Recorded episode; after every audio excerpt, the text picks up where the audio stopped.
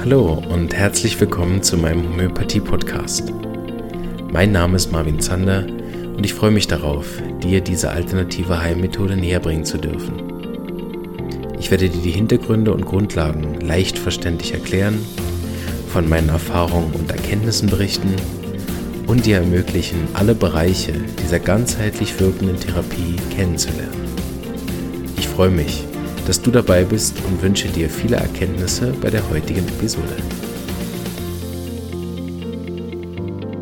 Hallo und herzlich willkommen zu einer weiteren Gastepisode vom FutureLink Earth mit der Marianne Kannengießer.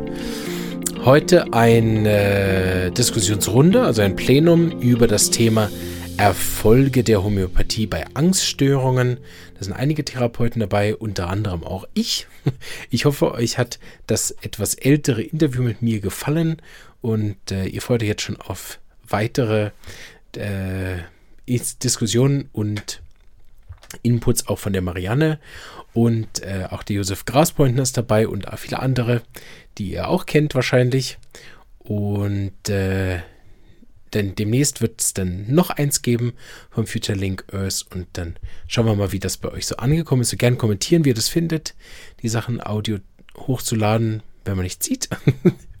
und jetzt wünsche ich euch ganz viel Spaß beim äh, Staunen, was die Homöopathie bei Angststörungen alles so kann. Ich bin immer wieder auch beeindruckt, wenn ich dem Josef zuhöre. Er hat immer ganz interessante, tolle Fallbeispiele mitgebracht. So, ähm, genau können wir, glaube ich, alle was vom lernen. In dem Sinne viel Spaß beim Zuhören und bis bald. Tschüss. Heute hier zu haben Marvin Zander aus der Schweiz, Josef Karl Graspointen aus dem Chiemgau und Bettina Schürer aus Deutschland. Heute unser erster Termin Erfolge in der Homöopathie 2021. Wir beschäftigen uns heute mit Angststörungen, also psychischen Problemen, insbesondere Angststörungen. Und ja, es freut mich riesig, dass ihr euch heute Zeit nehmt, da zu sein und mit mir dieses doch super Thema zu besprechen.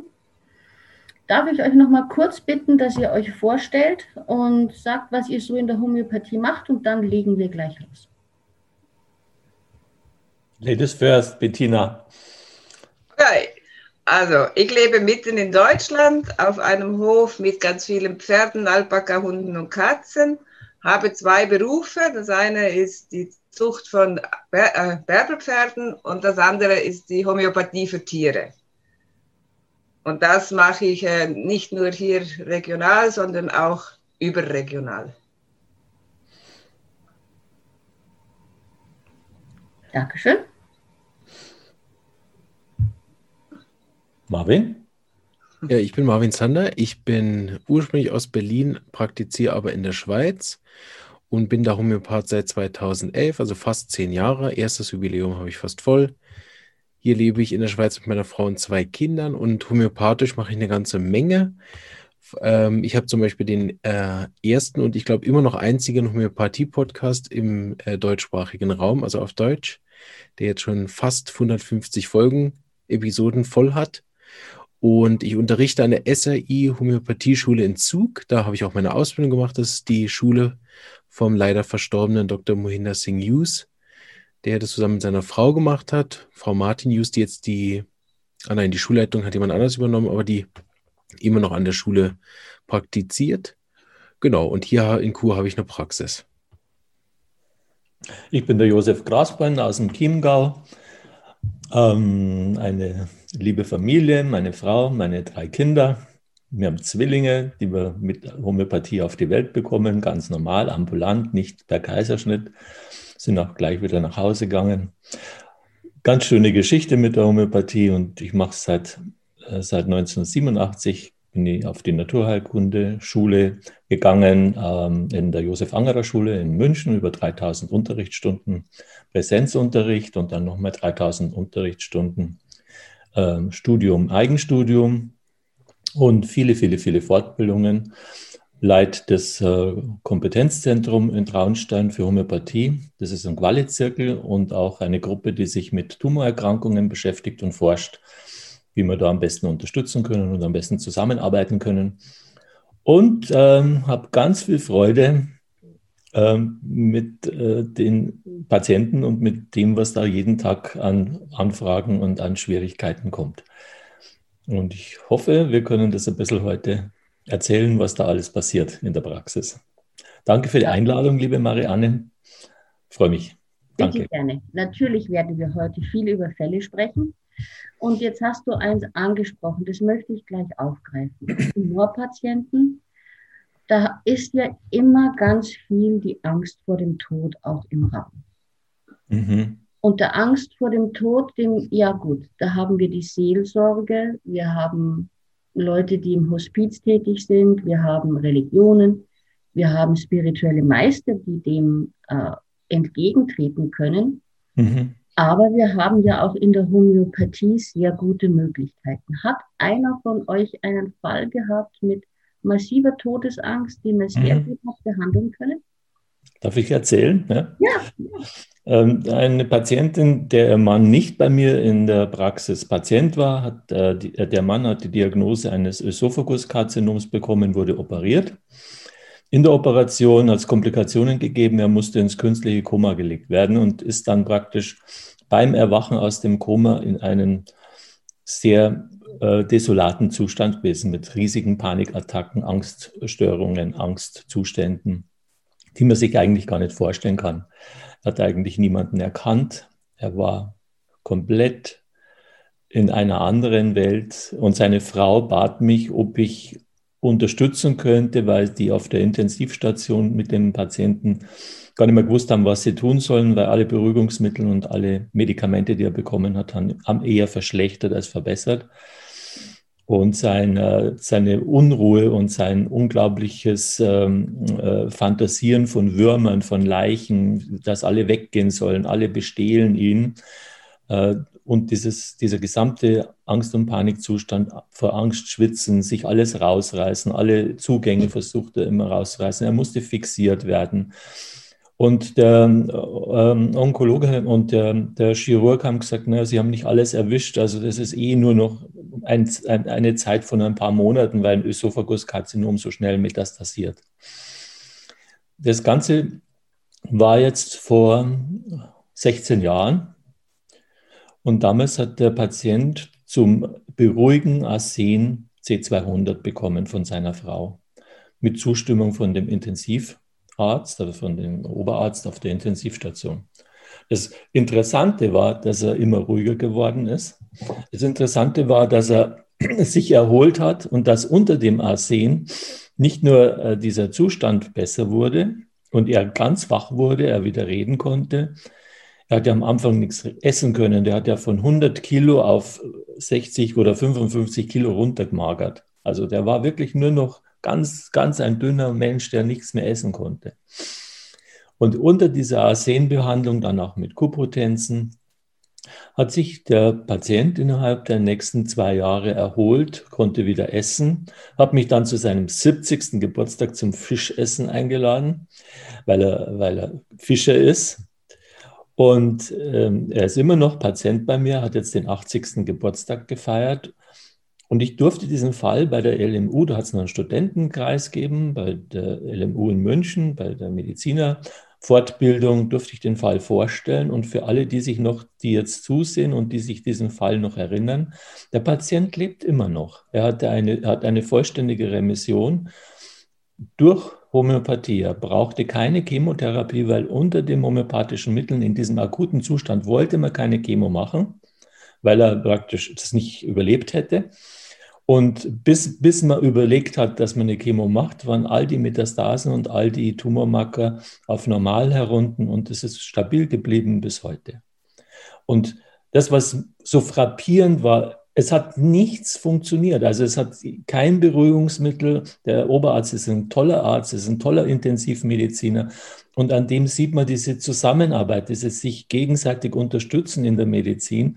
Und wenn die eine Seite nicht funktioniert, dann kann man die Homöopathie dazu nehmen oder auch von mir aus auch versuchen mit einer Akupunktur. Das ist, es muss zum Patienten passen. Aber das Bild von Arsen war so gravierend deutlich, dass da die Homöopathie wirklich die wichtigste Unterstützung war. Das hätte keine andere Medizin der Welt äh, besser machen können, weil das wie ein Schlüssel zu einem Schloss gepasst hat, das praktisch alles gedreht hat bei den Patienten. Kannst du noch mal die Symptome, ähm, die du erinnerst, aufzählen, aufgrund derer du verordnet hast? Ich werde das nie vergessen. Ein Durchgangssyndrom, Würmer, Leichen, Menschen, die mich bestehlen, äh, in einer anderen Welt sein. Äh, ich, ich will das alles nicht. Lasst mich in Ruhe, lasst mich in Ruhe sterben. Ich kann nicht sterben. Also immer in, dieser, in diesem sich ständig wiederholenden Panikzustand schwitzen, nichts essen, nichts behalten, Durchfälle. Ein, ein, ein wirklich ähm, ein Vergiftungszustand, ein Durchgangszustand, wie man ihn oft auf der Intensivstation sieht. Auch, auch ähm, bei Covid kann man das sehen, wenn die Menschen dann beatmet werden und dann unruhig werden und diese, diese Beatmungskette nicht mehr funktioniert. Das, diesen Arsenzustand, den bringt ein Organismus in einer bestimmten Verfassung, bringt er diesen Zustand zustande. Das macht ja unser Immunsystem, die Unruhe, diese Gedanken, das macht ja das hat natürlich nicht jeder. Nicht jeder braucht Arsen. Aber bei diesen Patienten, es war so stark und so stark ausgeprägt, dass es eben eine Resonanz gab zu dem homöopathischen Mittel. Und eine C200 ist ja nichts. Das sind atomare, unvorstellbare Zahlen. Und, und genau deshalb, weil das so wenig war, hat es ihn sofort beruhigen können. Innerhalb von wenigen Stunden hat er nach der ersten Gabe angefangen zu schlafen was ja vorher unmöglich war, trotz Schlafmittel und, und Tavor und äh, Dormicum und was er alles bekommen hat und Morphine und, und die Schmerzen wurden besser. Er konnte dann artikulieren, dass er so Schmerzen hatte und die Trachealkanüle hätte ihm bald hier alles wundgescheuert. Also das hat er aber gar nicht äh, erzählen können, weil er ja gar nicht da war. Gell? Das ist natürlich schon sehr, sehr interessant und auch sehr, sehr wichtig von den Wahnideen, die Arsen hier gezeigt hat, also dieses mit den Würmern und mit den Leichen, ähm, hast du das mit anderen Patienten auch erlebt? In der Form nicht, aber beim Dr. Spenede auf einer Fortbildung haben wir mal einen Krebspatienten gehabt, dem es ähnlich gegangen ist.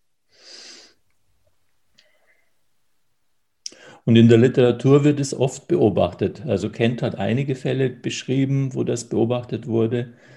Und wenn man den, äh, das Repertorium aufschlägt, dann könnte man wirklich sehr viele äh, schreckliche Dinge, die in einem Arsenzustand in der Psyche passieren können, aufdecken.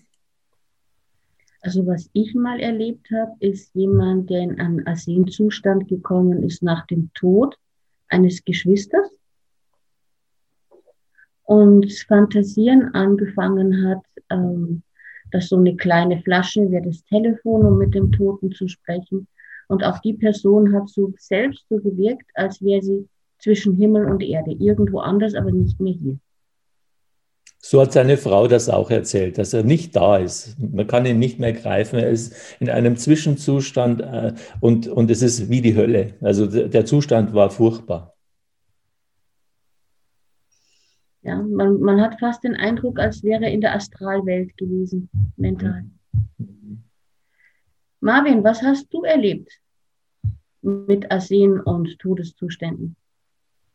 Also Todeszustände mit Arsen kann ich nichts aufwarten.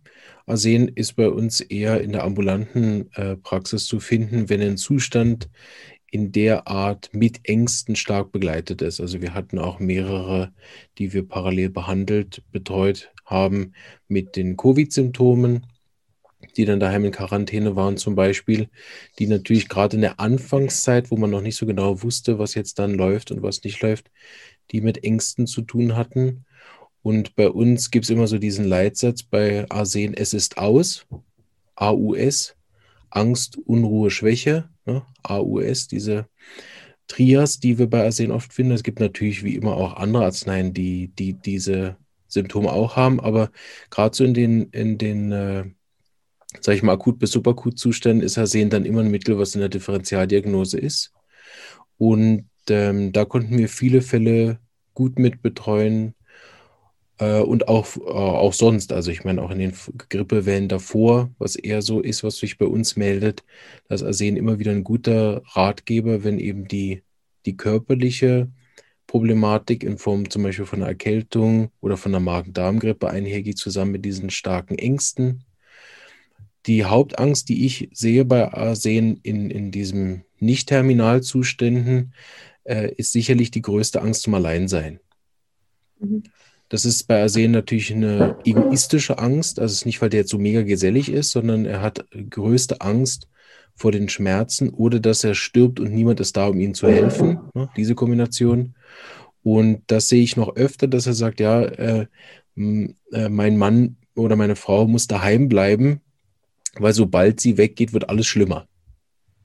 Mhm. Und da sehe ich oft nachher sehen werden, wie wir das auch kennen, von innen nach außen, ne, diese Heilungsrichtung, werden oft zuerst die Gemütssymptome besser. Das heißt, der Patient beruhigt sich, er, er, hat weniger Angst, er kann besser allein sein, er muss nicht mehr von Bett zu Bett laufen oder sich im Bett hin und her wälzen.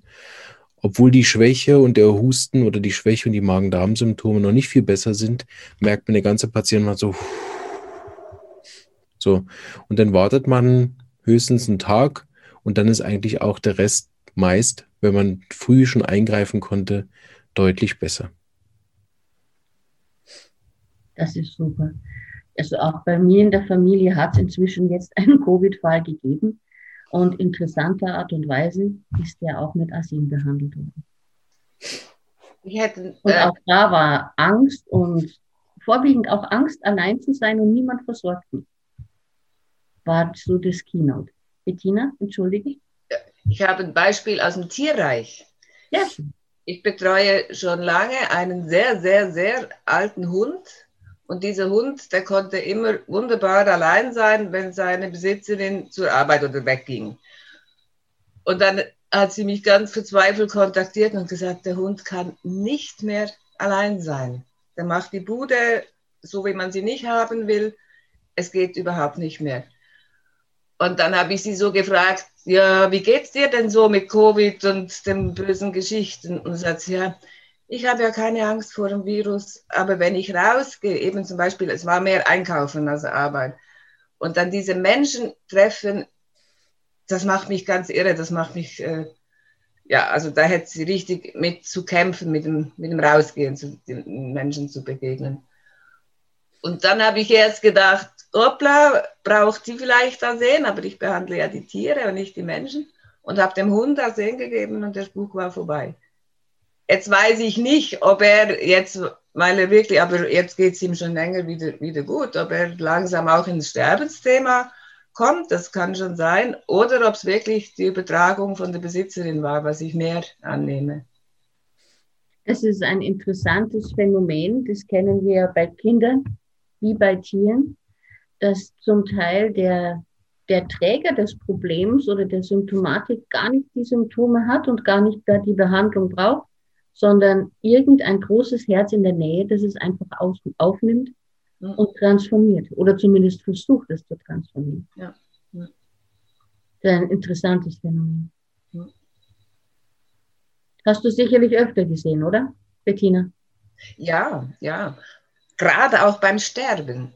Also ich mache die Erfahrung, jetzt bei Katzen, Hunden, da sucht sich ja öfter mal der Tod die Pforte durch Nierenversagen. Und ich habe jetzt ganz äh, regelmäßig äh, beobachten können, wenn die Tiere schön begleitet sind, homöopathisch, geht der Tod ganz sanft. Ich habe eigentlich nie einen Patienten, der einen qualvollen Nierentod sterben muss. Aber wenn die Besitzer das Tier nicht loslassen können, dann merke ich, eigentlich ist das Tier doch jetzt bereit zu gehen und es geht nicht. Und dann muss es dann über den Besitzer, da ist es dann oft Ignatia, aber es muss nicht immer Ignatia sein. Und dann kann das Tier gehen. Sehr schön, ja. Kennen wir ja auch oft von, von älteren Menschen, die gerne sterben würden und dann hockt die ganze Familie ums Bett drumherum. Und in dem Moment, wo sie alle rausschicken und sagen, ich brauche mal zwei Minuten für mich alleine, da können sie dann sterben. Genau. Mhm. Das habe ich auch schon öfters erlebt, ja. Das Aber so umgekehrt. Manche möchten gerne auch. schlafen mit, mit der Familie, die schlafen wirklich in den Armen der ganzen Familie ein. Und manche äh, haben lieber die Ruhe und für sich allein sein. Mhm. Mhm. Es ist, denke ich, ein Spiegel dessen, was für ein Charakter man ist. Ne? Ist man ein sehr sozial integrierter Mensch, mag man vielleicht so in den Armen der Familie sterben. Mhm. Ist man immer ein Loner gewesen, braucht man sicherlich die Zeit und die Ruhe, sich zu konzentrieren und zu fokussieren, mhm. um den Sprung zu machen. Ja. Was habt ihr denn sonst noch für nette Angstgeschichten aus der Homöopathie? Hat irgendjemand was Lustiges? Ja, etwas, was, was sehr traurig ist. Ein junger Mann, der äh, Flüchtling aus Afghanistan ist und in Griechenland praktisch dreimal an der ungarischen Grenze wieder nach Griechenland geschickt wurde. Un unmenschliche Bedingungen mit 17 Jahren auf der Flucht. Seine Eltern eigentlich eine wohlhabende Familie gewesen, durch die Taliban alles verloren. Der Junge hat hier eine ganz liebe Familie, die ihn total gut versorgt. Er hat hier eine Lehre gemacht, er ist gut integriert. Obwohl er die Sprache gelernt hat, obwohl er einen wirklich anspruchsvollen Beruf lernt und jetzt auch die Abschlussprüfungen macht, obwohl er nie mehr nach Hause möchte, weil es so grausam ist dort und seine Eltern auch nicht wollen, dass er zurückkommt, wird er hier seine Aufenthaltsgenehmigung äh, immer noch nicht bekommen. Also es ist, äh, also ich würde gerne Menschen, die sich hier nicht wohlfühlen, die können gern woanders hingehen. Aber solche Menschen, die wir brauchen, die einen Fachberuf lernen, die wirklich wertvoll sind, die sollte man schon eigentlich politisch besser unterstützen. Aber das nur so nebenbei. Sein, äh, sein, äh, sein Bruder wurde mit einer Bombe äh, in die Luft gejagt und äh, ein Cousin, das war jetzt aktuell vor ein paar Wochen, sein Cousin wurde entführt, um Lösegeld zu erpressen, weil man gedacht hat, man könnte der Familie noch irgendwo Geld rauspressen. Die Familie hatte kein Geld. Der Bruder wurde äh, der, der Cousin wurde ermordet vor die Haustüre gelegt und äh, man kann sich vorstellen, wie malträtiert und gefoltert dieser Mensch wurde. Und das, diese Nachricht der Mutter hatte bei dem ähm, jungen Mann, der ganz stabil war, also äh, der, der, sich sehr stabilisiert hat, äh, wieder in einen Zustand gebracht, den man sich folgendermaßen vorstellen kann. Ständige Durchfälle, Schlaflosigkeit Tag und Nacht, Weinattacken, Panikattacken, Ängste, Ängste, dass er in dieses Land zurück muss, Ängste um seine Eltern, Ängste um seine Geschwister, Gedankenkreisen in einer unvorstellbaren Dimension. Also so viel Angst und so viel Panik und, und so viel Verzweiflung. Und er hätte am liebsten alle Tabletten der Welt ge ge gegessen, um diesen Zustand loszuwerden. Und äh, jeder Homöopath, der jetzt mit Schock und Schreck und mit langen zurückliegenden Schocks äh, zu tun hat, der weiß, da gibt es Medikamente, die sich bei uns bewährt haben. Das erste ist ja in unserer äh, Akutverschreibung oft das Akonit. Nachdem das aber eine Retraumatisierung war und die Durchfälle und die Schlaflosigkeit, war es in dem Fall Opium. Und die Opium T200 hat ihn innerhalb von sechs Stunden komplett in einen 24-Stunden-Schlaf gesetzt. Komplett.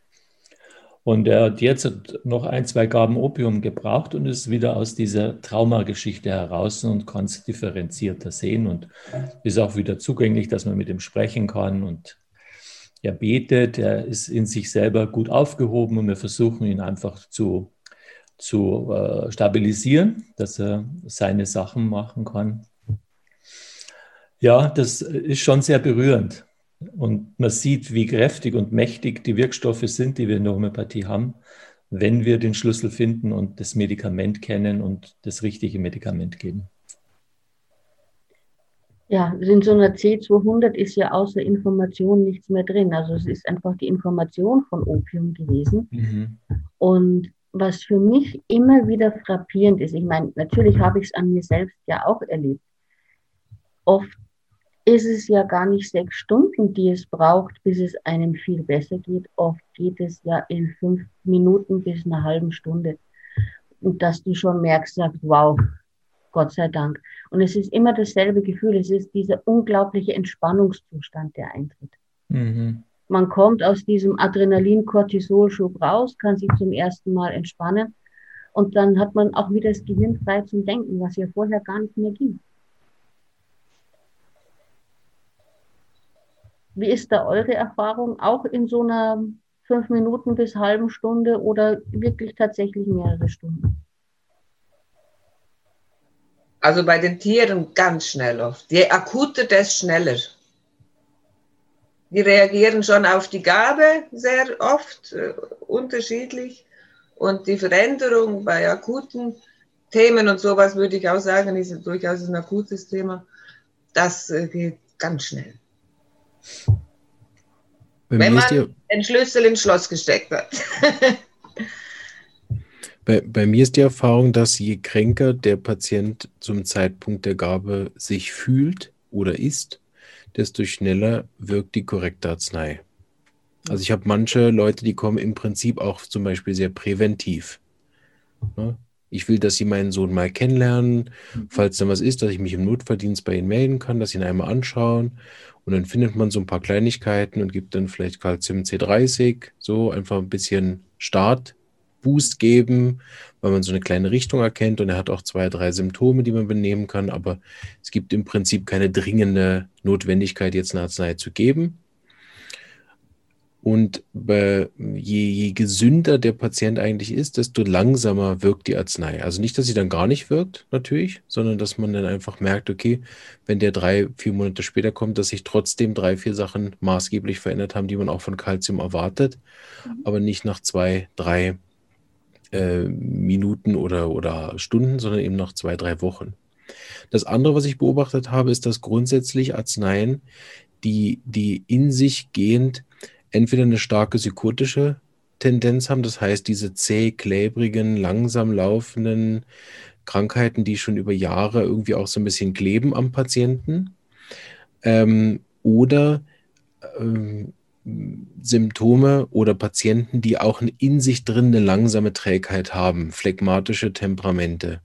Dass ich da beobachtet habe, dass es da auch gerade in der Anfangszeit ein bisschen mehr Geduld braucht. Mhm. Also bei Phosphor muss man aus meiner Erfahrung nicht vier Monate warten, bis man da eine Verbesserung sieht.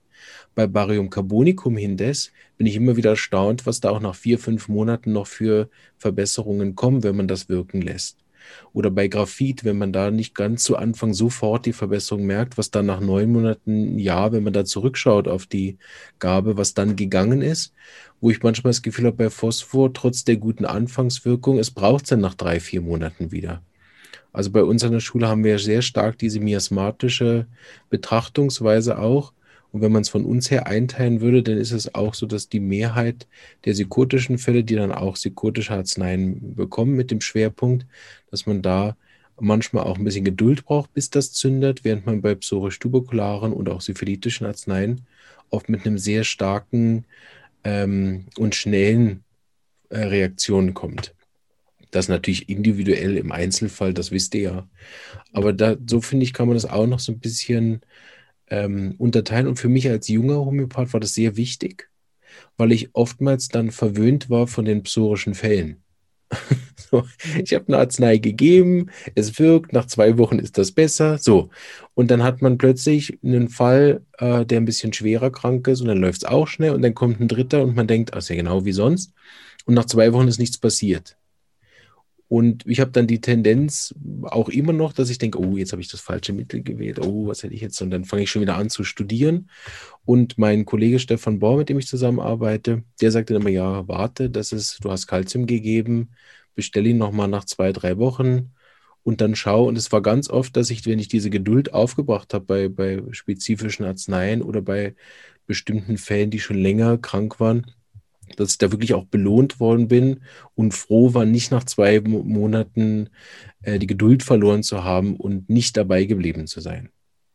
Das Eindrücklichste dann äh, zudem war ein Fall, den wir in der Schule gesehen haben mit Opium auch, wo eigentlich mehr oder weniger sechs bis neun Monate überhaupt nichts passiert ist.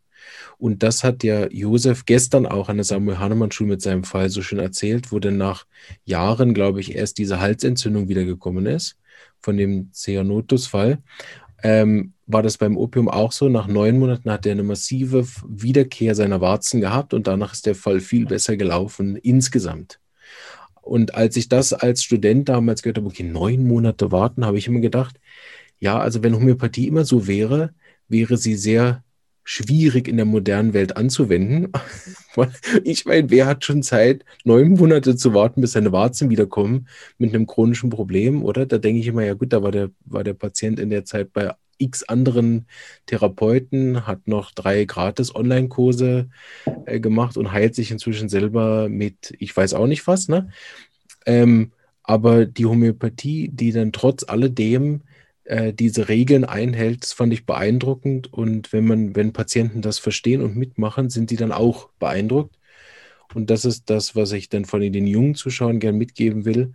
Wenn, wenn, wenn die Patienten das verstehen, durchmachen und dann nachher erfahren, wie es bessert, die wird man auch nicht mehr los. Im positiven Sinne. Ne? Die bleiben für immer. Ja, das, es ist halt, da, da liegt halt noch eine Schwierigkeit, die wir versuchen müssen, forschungsmäßig und wissenschaftlich noch besser aufzudröseln, weil dir, äh, äh, der eine Patient dann im Vertrauen wartet und dann wirklich in eine Verschlechterung geht und äh, der Tumor eben nicht äh, weggeht, sondern weiter wachsen tut.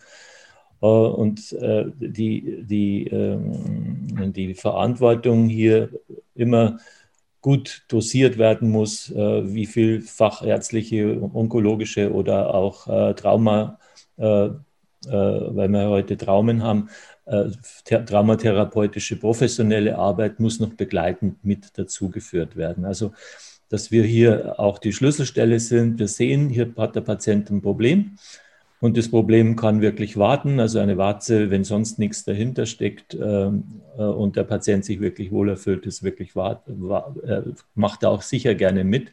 Wenn der Leidensdruck größer ist, braucht man eine andere Lösung. Ja. Also das, das ein bisschen zur Einschränkung, weil äh, sonst äh, sagen die Menschen, nein, ich mache nur Homöopathie und in den Büchern steht ja, dass das alles von alleine gut wird. Und äh, so einfach ist es eben nicht. Gell? Nein, es ist oft ja auch so, dass sich subtil im Gemüt was tut. Ja. Und so ganz, ja, langsam und bedächtig sich irgendwas entwickelt, bis ein alter akuter Zustand wieder auftritt, wo man merkt, aha, die Lebenskraft hat einfach eine Weile gebraucht, um die alten Symptome wieder nach oben zu schieben, mhm. die man ja dann auch wirklich gut behandeln kann. Und dann dröselt sich so ein Fall einfach auf. Aber das ist schwer zum Handeln. Also zum Beispiel eine Mama-CA-Patientin, die ist jetzt so 16 Jahre bei mir. Und die hatte dann nach drei Jahren eine schwere Pneumonie, eine doppelseitige Pneumonie. Und die Sepia hat da nicht gewirkt. Und das, was kam raus? Das Tuberkulinische äh, und Tuberkulinum hatte ja praktisch dann in dieser Zeit diese Pneumonie so geheilt, dass sie danach in einer wirklich sehr guten Remission geblieben ist bis heute. Und wenn sie schwere Infekte hat, dann setzt man das nicht erst ein, wenn sie eine Pneumonie hat, sondern schon, wenn sie einen Infekt hat. Da gibt es Symptome, die wir mittlerweile kennen. Das ist das Schöne beim Patienten. Die kennen sich dann selber, sie kennen diese Symptome, sie melden sich rechtzeitig, sie nehmen Tuberkulinum dann akut ein. Und, äh, und das bleibt beim Schnupfen und beim Halsweh. Und nach drei Tagen sagen sie, oh, jetzt habe ich ein bisschen Fieber gehabt, ich stehe wieder auf, jetzt geht es mir wieder gut. Das ist natürlich äh, toll, diese Zusammenarbeit, weil, weil der Patient eine Gesundheitskompetenz entwickelt und, und wir auch den Patienten lesen lernen. Und aus diesen Patienten, den wir lesen lernen dürfen, können wir wieder für andere Patienten sehen, bin ich mit dem Medikament und mit dem Setting, wie ich es ihm anbiete, auf der richtigen Spur? Verstehe ich ihn? Lese ich seine Reaktionen? Es geht ja nur um die Reaktionen des eigenen Organismus. Äh, und oder, oder nicht. Und da sind die Tierärzte und die Tierheilpraktiker natürlich super, weil die können ja nicht sprechen mit den Tieren, also nicht wenigstens so wie wir miteinander sprechen. Sie sprechen natürlich schon, so wie du und, und äh, aber ihr seid in der Beobachtung unsere besten Lehrmeister. Und in diesem Nonverbalen reinfühlen können, was spricht denn das Tier zu mir, ohne dass es jetzt in der Sprache des Menschen spricht, aber es spricht trotzdem in der Sprache der Seele, der Emotion, der Ver des Verhaltens. Und es versucht nicht, äh, einem was vorzumachen. Wirklich? Nee, also ich kenne, ich hatte noch keinen Fall, wo ich das Gefühl hatte, jetzt gerade zum Beispiel ein Phosphoriker kann das ja wunderbar und ich habe schon viele Phosphoriker-Tiere gehabt, aber dieses Vormachen, nee, das, das, das kenne ich eigentlich nicht. Die, ach, die machen nichts vor. Die machen, nein, weniger. Ja, ja. Also sag mal weniger als die Menschen. Weniger. Ja. Ich kenne schon einzelne Hunde, Dackel zum Beispiel. Die, die wissen schon, wie Schwindeln geht. Ja, grundsätzlich, aber ich meine jetzt in Bezug auf die Beobachtung, auf die Behandlung. Und Ja. also da muss ich sagen, äh, ich hatte mal einen Schock vor vielen, vielen Jahren, da habe ich bei Vitulkas gelesen, hat eine psychisch kranke Frau behandelt und schreibt, nach sieben Jahren sollte sie geheilt sein. Das war, als ich eben noch schwer am Lernen, Lernen, Lernen war. Da habe ich gedacht, oh Gott, das kann ich ja wohl vergessen mit den Tieren. Welche Tierhalter gibt mir ein Tier in Behandlung? Und ich sage dann, ja, nach sieben Jahren müsste dann gut sein. Und bin mir sehr bewusst eben dieses Problems, was der Josef sagt, nicht in der falschen Gewissheit bleiben. Es, wir sind schon auf dem richtigen Weg, wir müssen halt jetzt warten, warten, warten. Und der Gewissheit ist es die richtige Arznei. Und da kann ich sagen, wenn es die richtige Arznei ist, gibt es immer irgendeine Reaktion. So, bei mir sind die Klassiker die Katzen. Wenn die Arznei gepasst hat, dann schlafen die mal mindestens zehn Stunden am Stück. Ganz häufig so, dass sie extrem lang schlafen. Also ich erwarte immer irgendeine Reaktion, um zu wissen, es ist in Resonanz gegangen, es gibt eine Antwort. Und wenn das Tier schwer krank ist, kann es natürlich dauern, wenn wir in der miasmatischen Geschichte sind. Natürlich ist es dann ein Weg, bis es im besten Fall geheilt ist. Aber eine Reaktion möchte ich schon immer gerne sehen. Es gibt ja einige unserer indischen Kollegen, die die Patienten eine halbe Stunde noch in der Praxis behalten nach der Arzneimittelgabe und wenn sich in der halben Stunde gar nichts tut, wechseln sie die Arznei. Ja. So wenn du an, an Professor Gupta denkst im Krankenhaus, da machen sie es so. Ja, das ist gut. Das ist gut. Wobei die natürlich sehr stark differenzieren. Also eine eintretende Entspannung wird als Reaktion gewährt. Ja, ja, ja, ja. ja. Das, das darf nicht in Bezug jetzt auf die Heilung, weswegen der Patient hat, es muss eine Reaktion sein. Ja. Genau. Wunderbar, jetzt sind wir ja schon ein bisschen in eine andere Richtung unterwegs. Habt ihr mit Verlustängsten zu tun gehabt und Fällen? Starke Verlustängste, Scheidungsfälle zum Beispiel oder wenn jemand seinen Besitz verloren hat. Josef nickt natürlich, ich meine, der ist hier der Senior, der hat schon die meisten Fälle gehabt. Erzähl mal. 30 Jahre. Ja, nehmen nehm wir was, äh, was, was Einfaches, was sehr einsichtig ist. Patientin wartet auf ihren Covid-Abstrich und bekommt eine Halsenge. Und der, äh, damals in dieser Zeit, wo das gerade losgegangen ist, hat sie keine, keinen Zugang. Zu, der Arzt selber musste mit seiner Praxis wegen äh, einer Corona-Infektion die Praxis schließen. Sie konnte zu einem Hausarzt nicht, sie konnte niemanden erreichen. Und eine Freundin von ihr äh, bat mich, sie einfach mal anzuhören und mit ihr zu reden, um das abzuklären, ob sie ins Krankenhaus muss und sie weitergeben und so weiter. Die, äh, die, die Problematik war aber dann eben nicht das Corona, sondern die Problematik war, dass sie sich von ihrem Freund getrennt hat. Und weil eben Corona im Raum hat, waren halt alle Symptome Corona. In Wirklichkeit war es eben so, dass sie ein Globusgefühl hatte, keine Luft mehr bekam, nicht mehr schlafen konnte, der Druck auf der Brust immer größer wurde, Ohrensausen, ein, ein nicht schlafen können, ein, ein Riesenschmerz, das Ganze zu verarbeiten. Und sie konnte mit niemandem sprechen, weil sie war ja in Quarantäne, sie durfte auch das Haus nicht verlassen. Mhm. Also, äh, und, und das ist gefährlich, ja. Also, du hast ja. niemanden, mit dem du sprechen kannst, du bist alleine, du darfst nicht vor die Türe gehen, du kannst mit niemandem sprechen und, und du weißt nicht, was mit dir los ist. Und nachdem ja alles in den Zeitungen nach Corona schreit, ist der Kummer ist wahrscheinlich auch noch irgendwo, aber es würde kein Mensch drauf kommen, dass das ein Ignatia-Fall ist. Ja? Mhm. Weil, weil ja viele Ärzte auch gar nicht wissen, was Ignatia ist.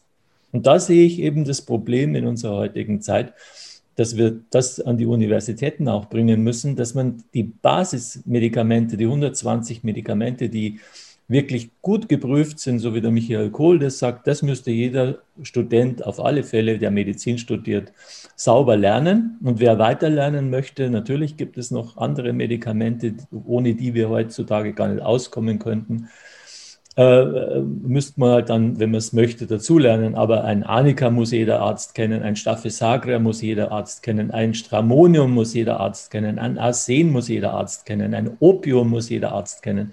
Das geht gar nicht, dass er das nicht kennt. Und er muss wissen, er arbeitet ja mit Morphinen, mit, Opio, mit Opiaten. Er muss wissen, wo er kommt er in die Prüfung mit diesen Medikamenten und wie kann er den Patienten mit Nux vomica aus der Arzneimittelprüfung wieder rausholen oder mit Phosphor. Also dieses Wissen, das ist ja gar nicht so schwer. Das ist ein Semester und dann hat man das gelernt. Das wäre schon ein großer Wunsch von mir, auch bei den Tierärzten. Es müsste jeder können. Weil man könnte bestimmt 30, 40 Prozent der, der, der Verschlimmerungen, der Krankheitsverschlimmerungen stoppen, weil man präventiver unterwegs ist, weil man schon viel früher beobachtet. Wenn ich ein Stramoniumkind sehe, die Mutter sagt, das schläft nicht. Das braucht Licht zum Schlafen. Es muss jede Nacht tanzt es den Eltern fünfmal, sechsmal. Die Eltern sind fertig. Die haben tiefe Augenringe. Sie können nicht schlafen, weil ihr Kind kommt jede Nacht. Jede Nacht macht das Kind Terror. Jede Nacht sieht das Kind äh, Gespenster. Es muss jede Nacht äh, getröstet werden. Es muss bei den Eltern schlafen. Nach ein paar Jahren sind die Eltern fertig. Sie gehen zum Psychotherapeuten. Das Kind ist auch sonst auffällig, weil es ist wie eine, wie ein, ein, eine, eine stachelige Kastanie. Es schlägt die anderen Kinder. Es ist einfach sozial auch nicht so kompatibel. Und, und, und dann bekommen diese Kinder Stramonium und dann fangen die an, sozialisiert zu werden. Dann haben die plötzlich keine Ängste mehr. Dann wollen die plötzlich in der Dunkelheit schlafen. Dann sagen die Eltern, ja, das gibt es ja gar nicht. Äh, äh, was ist denn mit unserem Kind passiert? Und es waren nur wenige Gaben Stramonium, wo Hahnemann schon so viele Erfahrungen mit, mit, mit einem Patienten hatte, die, äh, die, die uns diesen Schatz schenken. Aha, hier gibt es eine toxikologische Wirkung, speziell auf einen bestimmten Angstzustand, der sich in, in, in bipolaren Zuständen, also oder auch in, in schizophrenen Zuständen äußern kann.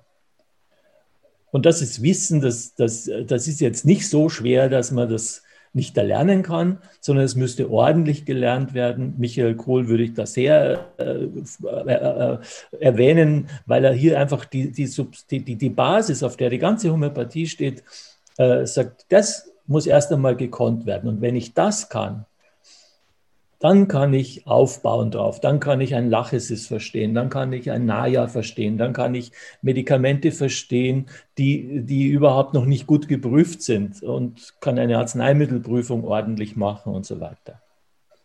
Aber das, das ist, klar, eine Spezialisierung. Ne? Das ist ja. wie einer, der lernt äh, Chirurgie, aber er wird nie Chirurg, er ist Kinderarzt, aber er muss halt ein Semester Chirurgie machen. Das gehört halt dazu. Ne? Ja. Naja, Josef, aber Chirurgie machen wir auch mehrere Semester und ich denke, wenn wir ein bisschen Theorie vermitteln wollen und 120 Arzneien, sodass man damit umgehen kann, dann brauchen wir vier Semester, nicht eins. Glaube ich, da müssen wir ehrlich sein. Aber Sie sind doch äh, äh, Einserschüler, die können doch die sechs Monate richtig studieren. Aber sie sollen sie auch anwenden können und nicht nur studierende Prüfung machen und gleich wieder vergessen. Okay. So wie es halt oft rennt, ja. Ja, aber so werden da die, du weißt ja, wie viel Medizin, äh, das Fach ist riesig groß. Ich weiß, habe es selbst Und äh, nach, äh, was haben wir jetzt, acht Semester, oder? Was haben wir, äh, bis zum Physikum sind sechs Semester. Physikum sind vier Semester und dann kommen eigentlich nochmal sechs Semester. Also Tiermedizin geht unter mhm. fünf Jahren kaum. Ja. Und mancher braucht sechs. Also Tiermedizin ist eh das letzte Studium Generale, zumindest wenn du es in München machst. Mhm. Ja, Tiermedizin, ganz, ganz habe damals das angeschaut, Tiermedizin hat mich ja interessiert, aber das ist ja ein Wahnsinn. Also was ihr alles lernen müsst, Wahnsinn. Also das ist wirklich großen Respekt, sehr großen Respekt. Ja, ja das war Wahnsinn. Ich gebe dir recht. Aber, es ist ja auch in der Homöopathie so. Das ist ja auch ein Riesenfachgebiet, das sich aus Theorie zusammensetzt, das sich aus der Materia Medica zusammensetzt. Im Idealfall macht man ein kleines Apothekenpraktikum dazu und weiß, wie man selber Arzneimittel herstellt. Also ich habe das damals auch bei Gudjons gemacht und habe das alles noch gelernt. Mhm. Und damit man eben auch Prüfungen machen kann. Ne? Mhm. Was ja, ich finde, für Homöopathen sehr wichtig ist. Mhm. Aber das war jetzt ein kleiner Exkurs. Ähm, zu den Verlustängsten. Es ist wirklich, ich gebe dir recht, dieses Asthma durch Kummer. Das ist selten gesehen. Also, und vor allen Dingen jetzt zu Covid-Zeiten wird es verwechselt. Hm. Ich habe das selbst mal erlebt. Mir ist eine Katze gestorben, die ist direkt vorm Haus überfahren worden. Ich habe es nicht gleich gemerkt, aber es war eine meiner Lieblingskatzen. Und ich bin raus, habe die Katze geholt und habe sie dann für die rituelle Verbrennung hergerichtet. Und auf einmal habe ich Asthma gekriegt. Und ich habe wirklich keine Luft mehr gekriegt. Also das war dramatisch.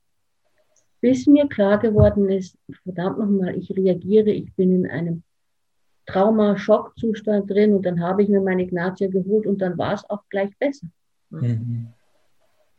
Aber wie du schon sagtest, wenn man das nicht weiß, da, darf ich den Zusammenhang nicht kennt, dann ist es, dann entwickelst du eine Asthma-Karriere, die ist böse. Mhm. Bettina? Darf ich auch, wenn es ein Exkurs von Josef war, noch was dazu sagen? ja, okay. Vielleicht wäre es ja ein Weg, wenn wir es schaffen würden, die Homöopathie so langsam aus dieser Alternativmedizin-Ecke rauszuholen. Mein mhm. Hahnemann hat nicht die Homöopathie gelehrt. Hahnemann hat die neue Medizin gelehrt. Und, ja. ja, und ich denke auch für die Akutgeschichten wäre ein Semester schon eine tolle Sache, wenn jeder äh, Medizinstudent ein Semester machen würde. Aber um ein guter, umfassender Homöopath zu werden, braucht es ein ganzes Studium. Ich habe eine äh, Einsernote Freundin in der Schweiz, die hat in der Schweiz Medizin studiert und wollte sich dann nebenher in dieser Ausbildung, die Vitulkas anbietet, ist ewig nach München gefahren und hat lange, zwei Jahre oder so, das mitgemacht. Und dann hat sie gesagt, halt, stopp, ich lasse die Hände von der Homöopathie, denn das ist ja so umfassend, noch umfassender als mein ganzes Medizinstudium. Und beides schaffe ich nicht. Und das ist eine hochintelligente Frau, die auch lernen kann. Ne? Es gibt ja auch intelligente Menschen, die können nicht lernen. So, aber die kann lernen.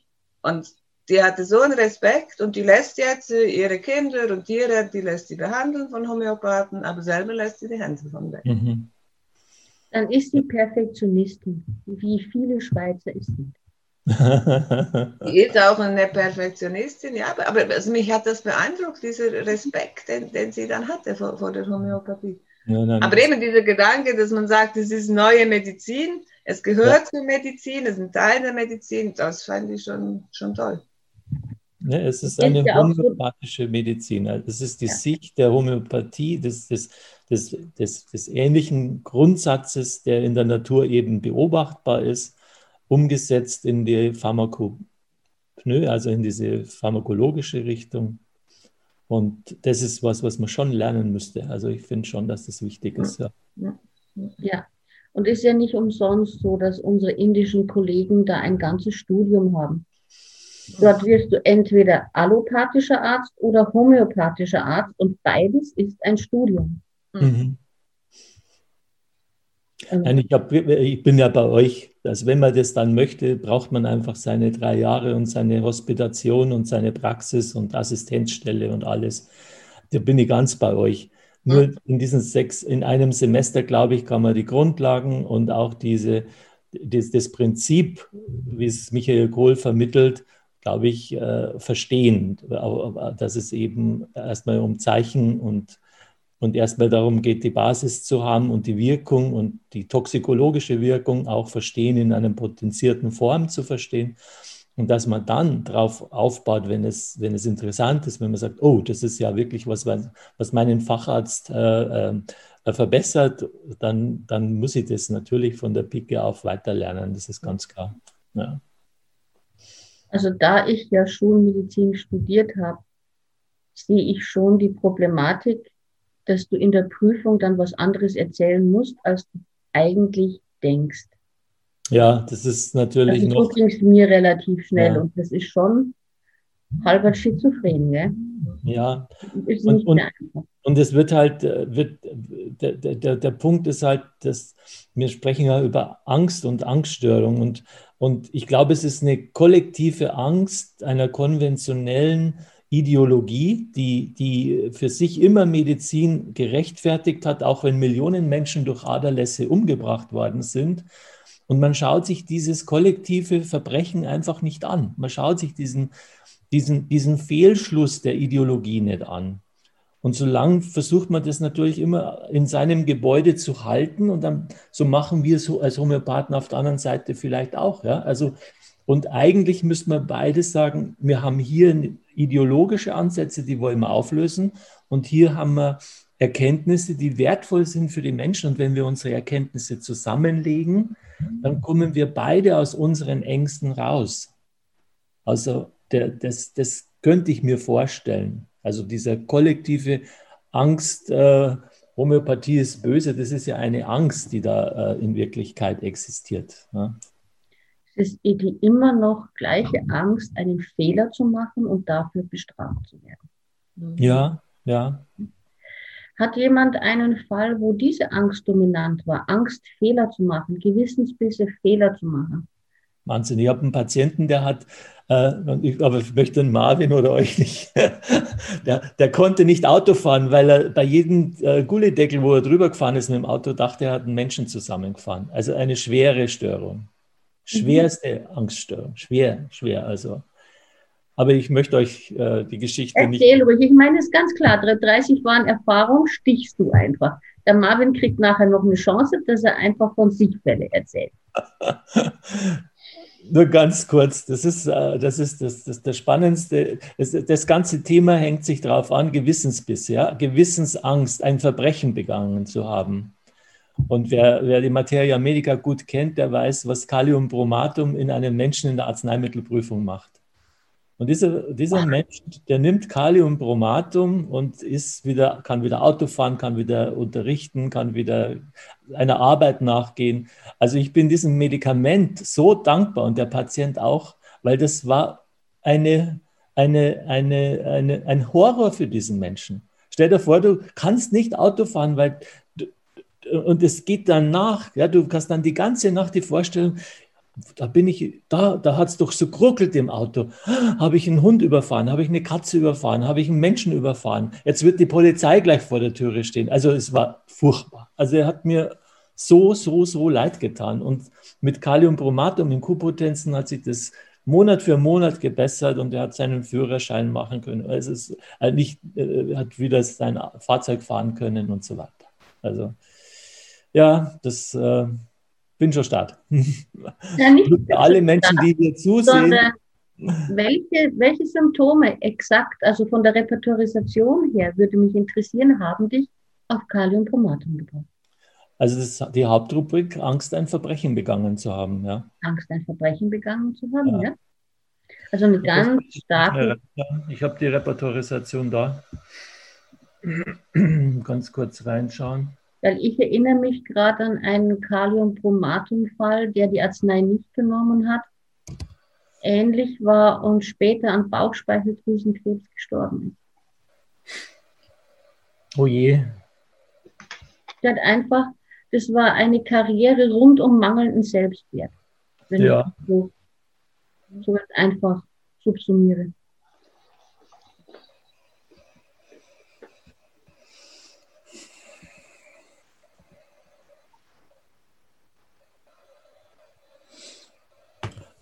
Also das nächtliche äh, Aufschrecken, dass ihm das wieder durch den Kopf geht, diese äh, ein Verbrechen oder Grausamkeit könnte geschehen, zum Beispiel auch, dass es, äh, ich setze mich gar nicht ins Auto, weil es könnte ja sein, dass ich jemand äh, überfahre. Ja?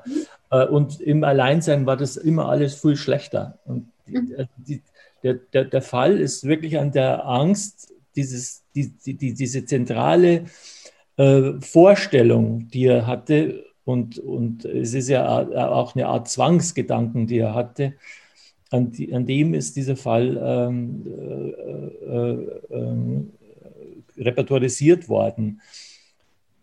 Also wir haben sonst äh, die anderen Symptome. Der war sonst ganz gesund, der schwimmt zwei Kilometer, der läuft äh, zehn Kilometer, der ist sportlich. Das ist, ein, ist, ja ein junger Mann gewesen, ja, mit 30 Jahren aber kann nicht mehr Auto fahren, weil er einfach in dieser Hilflosigkeit ist, in diesem Gefühl der Hilflosigkeit und des äh, äh nicht mehr aus diesem Tunnel rauskommen, ähm, die, die, diese Ängste nicht loszubekommen. Und und äh, man, redet sich da leicht, na, da macht man doch eine Psychotherapie und dann macht man eine Traumatherapie und wo kommt denn das her? Und dann schaut man in der Familie und dann schaut man, was mit den Eltern ist und dann hat man tausend Theorien.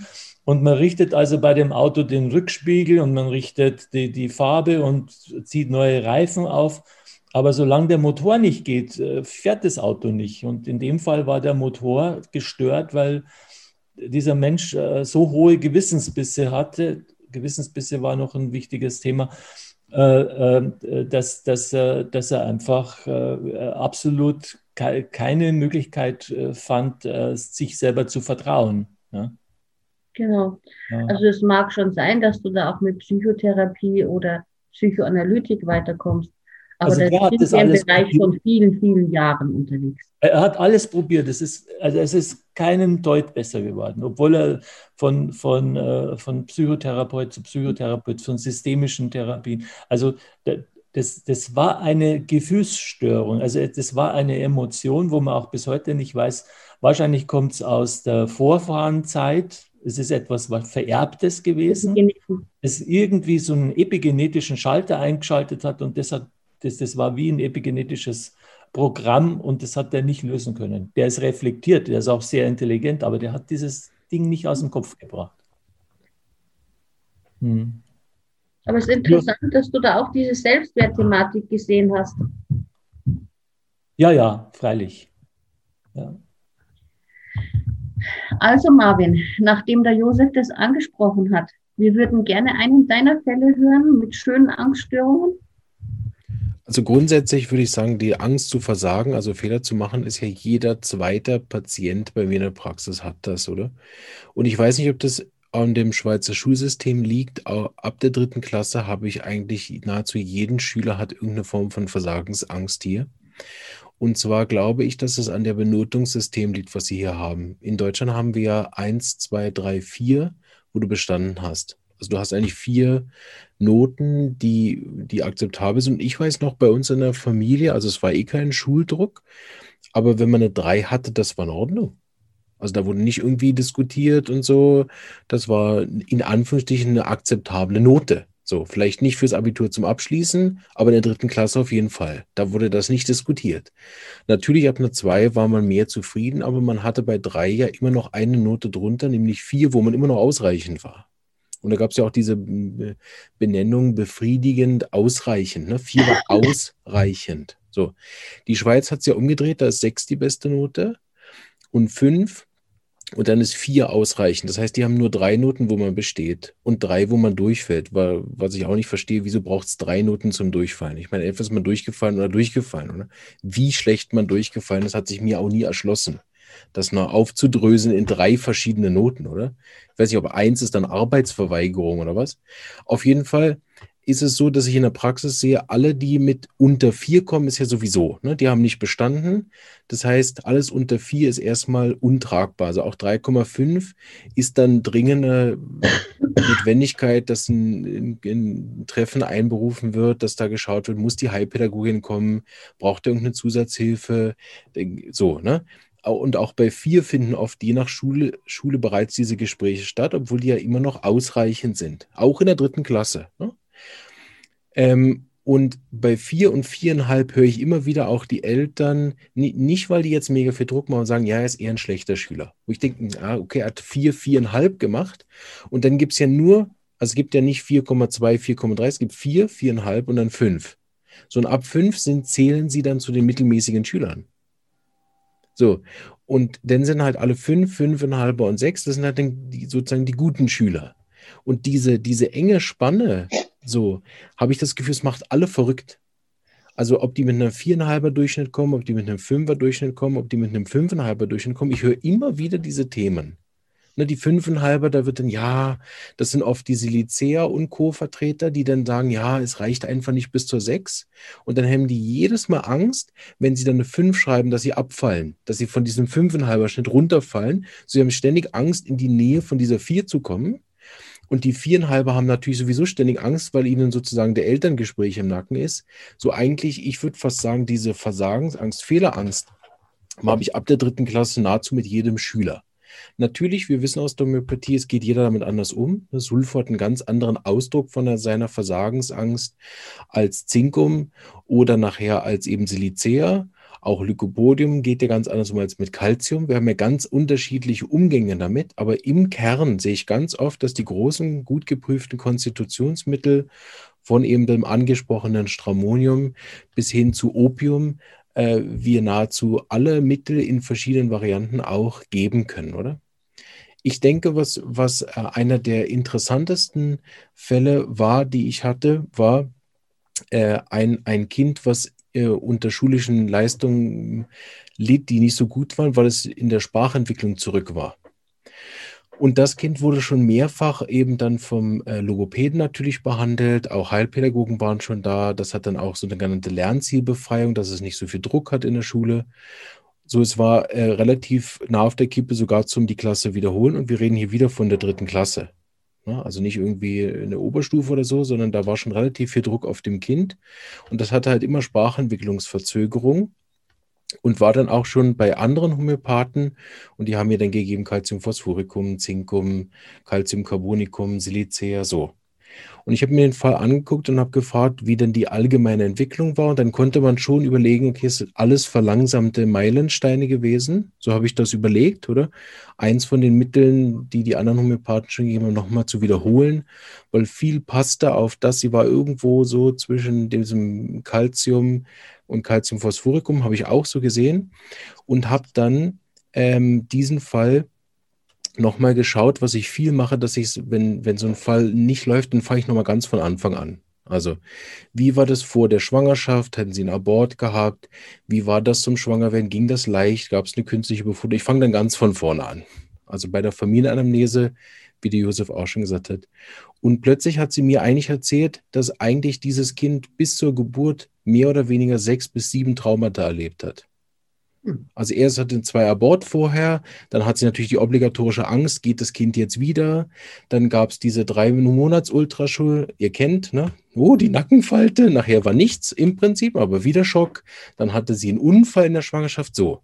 Und dann bei Geburt relativ vorhersehbar, wenn man Opium gut kennt, Nabelschnur zweimal um den Hals und mit dem Abgau von vier gestartet. Und da habe ich gedacht, okay, ich mache jetzt nicht da neu wieder irgendwie Calcium, Calciumcarbonicum, Calciumphosphoricum im Zinkum. Ich fange jetzt damit nicht wieder an. Ich gebe erstmal Opium und dann schauen wir, was passiert. Und das war so ein bisschen ein, ein, Durchbruch hier in der Region für auch unsere Praxis, weil der Logopäde hat innerhalb von Monaten eine massive Verbesserung von der Sprachentwicklung gemerkt, sodass der Logopäde praktisch alle Fälle, die nicht laufen, bei ihm zu uns schickt. Dadurch haben wir extrem viel Erfahrung sammeln können mit Kindern, die in der Sprachentwicklung zurückgeblieben sind. Und es ist erstaunlich, wie oft diese Kinder Opium brauchen. Genau. So, jetzt bin ich eigentlich weggekommen von dem, was ich eigentlich erzählen wollte. Was hat nichts mit Angst zu tun, aber es hat mich jetzt gerade geritten. Genau. Und das Kind hatte natürlich dann auch enorme Ängste, dass es eben nicht genügt. Ne? Und Opium zählt ja auch zu den Mitteln mit den starken Verlustängsten.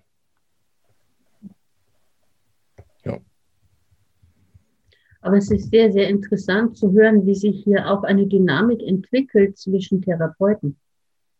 Mhm. Dass der Lokopäde sieht, wow, hier ist was passiert und dann immer mehr Homöopathen mit dazu zieht zu, zu Fällen.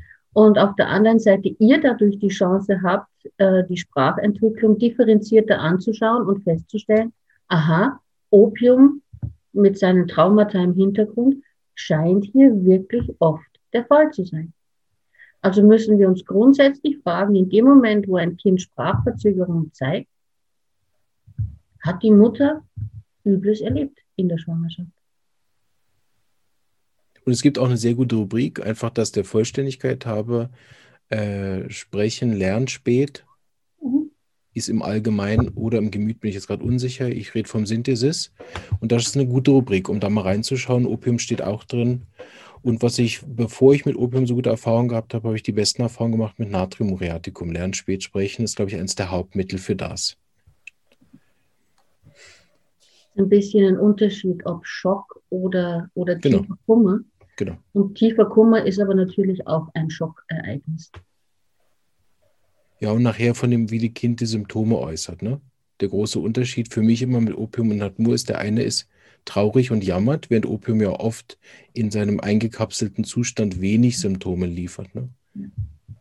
So finde ich, wenn Sie sie ausgeprägt haben, die Zustände, sind sie nicht so schwer zu unterscheiden. Danke, Marvin. Das war, also war für mich hochinteressant. Bettina, hast du uns auch so was Tolles zu erzählen?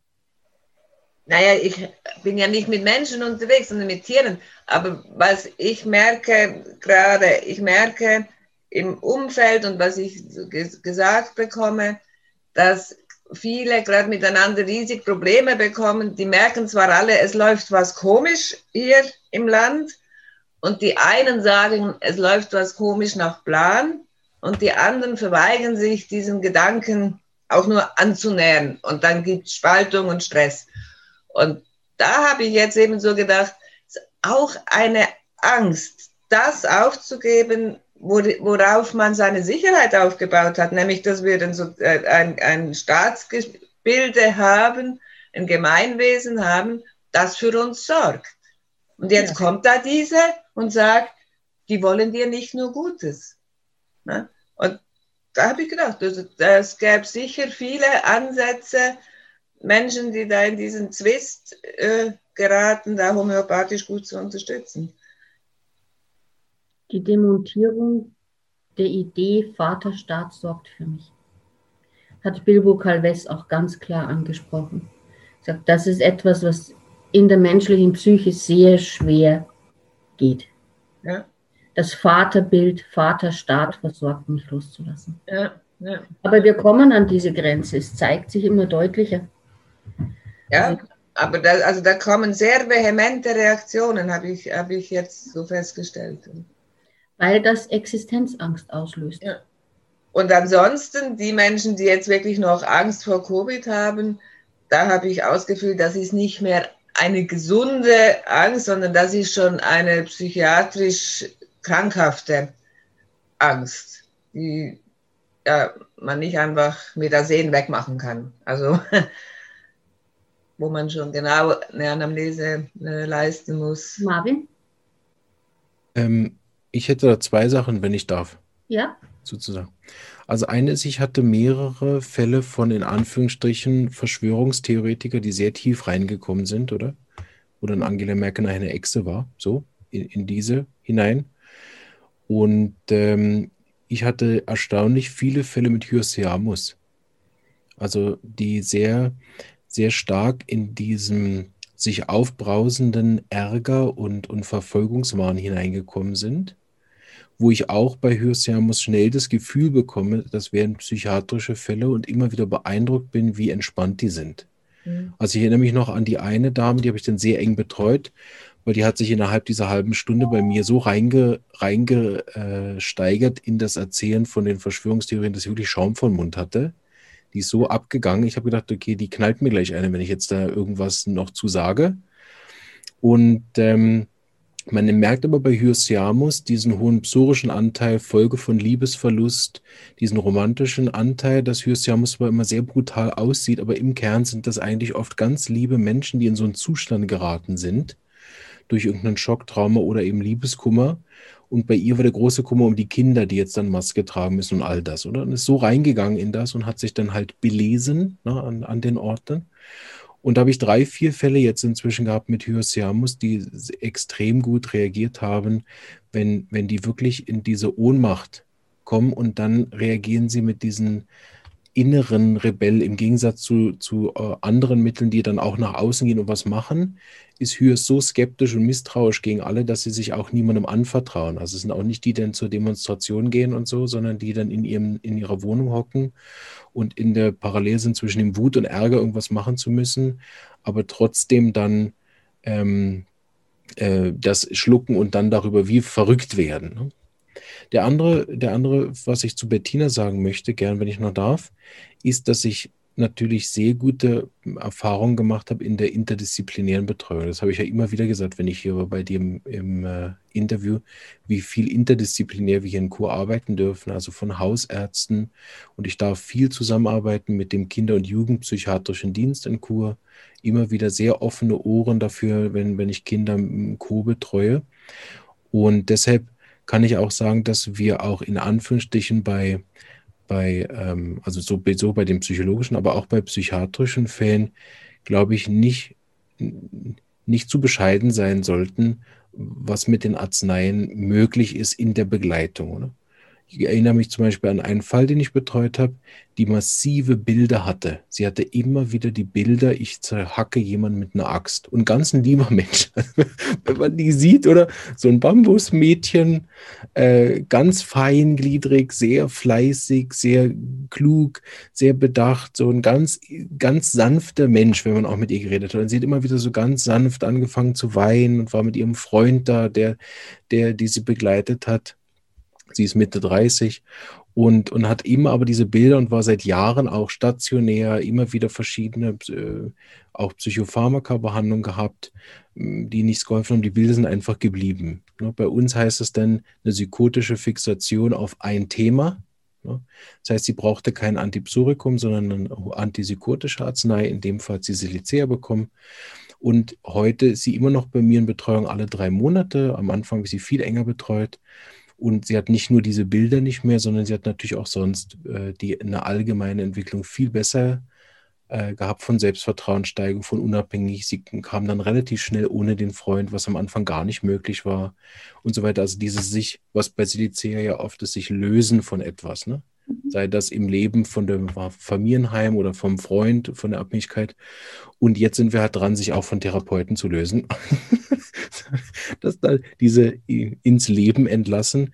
Und sie ist relativ schnell dann auch nur noch zu mir gekommen, weil sie gesagt hat, das reicht mir eigentlich. Mir geht so viel besser. Ich brauche diese ganzen anderen Sachen nicht mehr, was natürlich gar keine Bewertung ist über die Betreuung von vorher. Aber was ich eben sagen wollte, auch die Fälle, die teilweise eben stationär waren, habe ich in, in meiner Laufbahn jetzt erst fünf betreuen dürfen. Also ist ja keine statistische Größe. Aber allen denen konnte ich nicht begleitend wirklich auch gut helfen die jetzt heute da diese Beschwerden nicht mehr haben. Danke. Das ist auch eine wichtige Geschichte. Aber Bettina, ich möchte gerne noch einen Tierfall hören. Ein Tierfall? Ja, also was ich sonst noch, noch so ganz kurz zu Marvin, ich habe das nicht äh, ebenso gesagt, weil ich denke, da müssen eben Ärzte und Psychiater ran, sondern weil ich bin auf Tiere. Ich bin äh, nicht Humanhomöopathin, sondern Homöopathin für Tiere. Deswegen, äh, ja, ja, was ich eben auch beobachte jetzt in dieser Covid-Zeit, ist, dass Covid will, dass alles rauskommt. Und in meinem Bekanntenkreis und auch im Kreis meiner Tierhalter gab es jetzt mehrere Fälle, wo die Menschen zwar schon wissen, da drückt ein Schuh, das kann auch, auch Beziehungsproblem sein, kann auch äh, Extrembelastung in der Arbeit sein, so einen Fall habe ich auch, und können aber auch nicht verarbeitete Geschichten sein, also dramatischer Art aus der Kindheit, wo die Tiere dann sagen, so kann man nicht weitermachen. Eine Stute, die ist jetzt ungefähr zwölf Jahre, die war das blühende Leben, immer gesund, viel zu klug, um sich zu verletzen. Die verletzt sich jetzt so im Abstand eines Monats.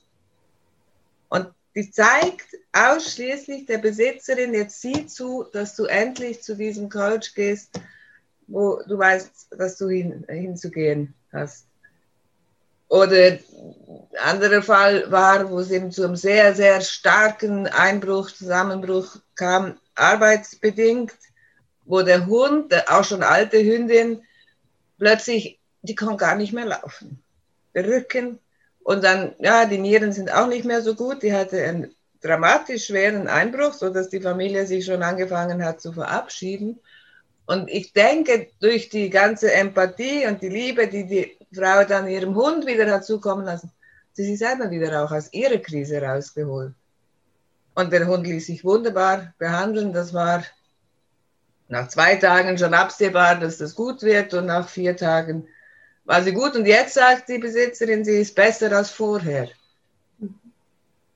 Aber das war ganz eindeutig eine, verschachtelte Geschichte. Also solch, solches begegnet mir gerade zunehmend häufiger. Und so reine Ängste bei Pferden zum Beispiel, Angst vor Gewitter oder Angst, ähm, in eine neue Herde zu gehen? Nein, das könnte ich jetzt. Puh, da müsste ich schwer nachdenken. Also, also meine geben mir das Gefühl, es gibt keine Krise, alles ist gut. da fühle ich mich gerade wichtig, schön in einem gesunden Umfeld. Und Pferde jetzt sind aus der Praxis, die mit Ängsten. Ne, meine ich nur diese Angsthund, der da eben nicht mehr allein sein konnte. Nee, nee, leider nein. Also was ich habe auch mehr Hunde und Katzen als Pferde, interessanterweise. Ah, interessant. Na, was ich mich noch aus meiner Pferdepraxis erinnern kann, sind Angst vor Gewitter in Verbindung mit Koliken. Ja, grundsätzlich, klar. Also die gibt es, aber jetzt, ich dachte jetzt in Verbindung mit, mit der Krise. Nee, nee, Also, ja, ja, nee, nee, die gibt es natürlich. Angst, ja, ja. Oder was ich mich erinnern konnte, ist ein Pferd, das niemanden zu sich auf die Weide gelassen hat, das Ovarialzysten hatte und extrem gut auf Platin reagiert hat. Ja, nein, also Angstthemen bei Pferden habe ich natürlich viele schon behandelt. Erzähl mal. Also, frag mal kurz noch jemand anderes, was ich überlege mir eine schöne Geschichte. Okay, ähm, was haben wir Angst vor sozialer Ablehnung. Hattet ihr da einen Fall? Marvin? Ähm, da hatte ich einen Fall von einer jungen Dame, die äh, äh, starke Sozialphobien hatte und auch drei Jahre mit ihren jungen Jahren äh, immer wieder stationär war hier. Und so hat es angefangen in, dem, in der Frage, die muss man, ich glaube, in der fünften oder sechsten Klasse, muss man das entscheiden, will ich eben diese Abiturprüfung machen oder nicht. Und da hat sie ähm, kein, also sie hat eigentlich darunter gelitten, dass sie keinen Druck bekommen hat von den Eltern und hat das als Gleichgültigkeit empfunden. Also die Eltern haben gesagt, du weißt, du kannst machen, was du willst, wir lieben dich so, wie du bist. So, ne? Diese recht moderne, wo man die Kinder sehr frei lässt und die Kinder dann gesagt, ah, ich kann das eh nicht, ich mache das nicht. Okay, Liebling, wir lieben dich trotzdem, wenn du sagst, du kannst das nicht. So. Und da hat eigentlich mit ihr angefangen, dass sie das Gefühl hat, ihre Eltern interessieren sich nicht für sie und sie ist über diese Ablehnung äh, in den Konflikt mit dem Vater gegangen. Und über den Konflikt mit dem Vater hat sie eine Depression eigentlich entwickelt, die sich immer mehr dann vor allen Dingen darin gezeigt hat, dass sie sich nicht mehr unter Menschen getraut hat. Das war eigentlich so, wie ich sie dann kennengelernt habe nach drei Jahren, wo sie zu mir kam. Und ähm, da war eben so stark, sie hat sich nicht rausgetraut mit dem allem, was dann in der Pubertät dann dazugekommen ist. Also mit, ich bin nicht hübsch, ich bin langweilig, ich gehöre nicht zur P-Group, mich liebt eh keiner. So, ne, diese, die, was dann relativ normal auch sowieso in der Pubertät dann eigentlich ist. So, vor allem in, in der beginnenden Pubertät. Und die, die Dame habe ich betreut mit Natrium muriaticum.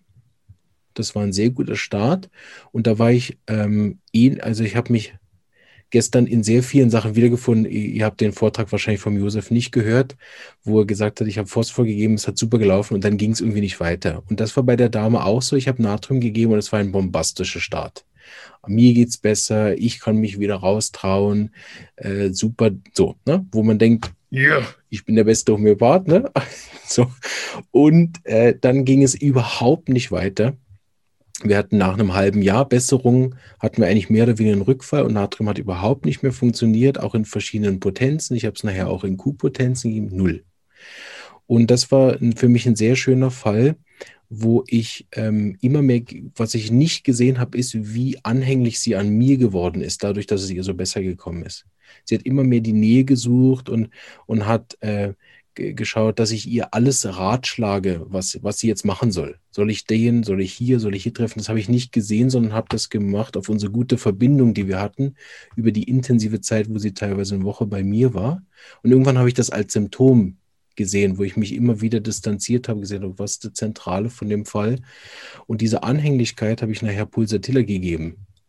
Und das hat den Fall so massiv verbessert, dass sie sich im Moment nur noch alle Vierteljahre, alle halb Jahre meldet mit an ganz normalen pubertären Problemen von mein Freund hat mich verlassen und kann aber diese Krise viel besser bewältigen. Also sie hat, war nie wieder in der Nähe von irgendeinem Psychologen, sondern hat sich dann immer wieder mehr mit mir gemeldet. Das war ein schöner Fall, fand ich. Auch für die Arznei zu lernen, dass man eben anfängt mit einer Arznei, die dann zwar super hilft, aber nicht unbedingt durchzieht und man dann immer wieder auch schauen darf, wie verändert der Fall. Und habe dann verstanden, okay, sie hat jetzt einfach eine andere Vaterfigur gesucht, die ihr jetzt hilft. Ne?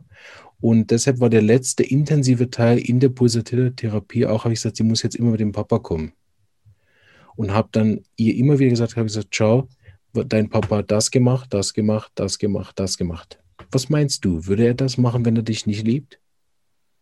Und habe wie diese Bindung hergestellt, habe auch zweimal mit dem Vater telefoniert und habe so wie das Kind wieder an die Seite vom Vater gegeben, was zwar jetzt im Moment nicht besonders gut läuft, weil jetzt haben die Eltern miteinander Streit, aber gut, auch diese Krise schafft sie besser und kann sich wirklich, da wie jetzt in der Pubertät nötig, auch loslösen, aus dem Thema rausgehen und ist jetzt halt mehr mit der Mutter zusammen, aber sehr glücklich und kann sehr gut unter Freunde sein. Sie war auch zwischendurch so krank, dass sie nicht in die Schule konnte. Sie war eine sogenannte Timeout-Klasse, in so einer kleinen Klasse und hat dann wirklich auch ihren, ihren Abschluss machen können in der regulären Schule ein sehr schöner Fall für mich zum Lernen. Und den habe ich natürlich auch am Anfang sehr interdisziplinär betreut, bis auch die Patientin so stabil war, dass sie nicht mehr kommen wollte. Und da habe ich eine super äh, interdisziplinäre Erfahrung gemacht mit dem Lehrer von dieser Timeout-Schule, mit dem ich dann sehr viel geredet habe. Das war auch sehr interessant für mich. Das ist ein sehr, sehr schöner Fall. Mhm. Haben sich die Essensgewohnheiten der Patientin auch verändert? Marvin. Du meinst jetzt von meiner? Ja. Ja. Ähm. In diesem Shift von Natrium nach Pulsatilla? Ja, sie hatte nie die Essstörung. Vielleicht wäre das schon von Anfang an ein Hinweis gewesen darauf, dass sie vielleicht gar nicht Natrium war. Das habe ich nur oft überlegt. Das kontrolliere ich dann immer. Hätte ich das am Anfang schon irgendwie sehen können. Und äh, ja, der Essen war nie ein Thema, also weder in die eine noch in die andere Richtung. Mhm. Sie hatte mehr mit, mit, mit phlegmatischer Antriebsstörung. Das war eigentlich das Hauptsymptom bei ihr, dass sie sich nicht aufhoffen konnte, auch für schöne Dinge. Mhm. Und dann hat sie sich irgendwann einen Hund angeschafft, auf den Rat äh, von, von einem Psychologen hin und mit dem ist sie dann immer laufen gegangen, aber auch da hat sie dann immer wieder das Interesse verloren. Es ging immer wieder rück in diese Passivität die so stark war und dann mit Rückzug ins Zimmer. Das war eigentlich ihr Hauptsymptom und so viel mehr Symptome hatte sie eigentlich gar nicht.